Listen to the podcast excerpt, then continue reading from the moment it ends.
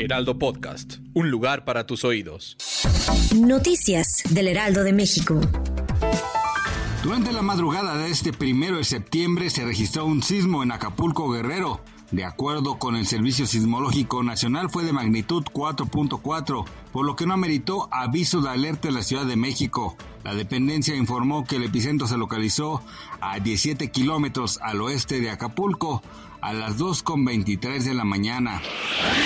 Alrededor de las 7 horas, servicios de emergencia se movilizaron por un incendio en Avenida Cuauhtémoc y Vicente Guerrero en la colonia Pueblo de Santa Cruz Mellehualco en la alcaldía Iztapalapa.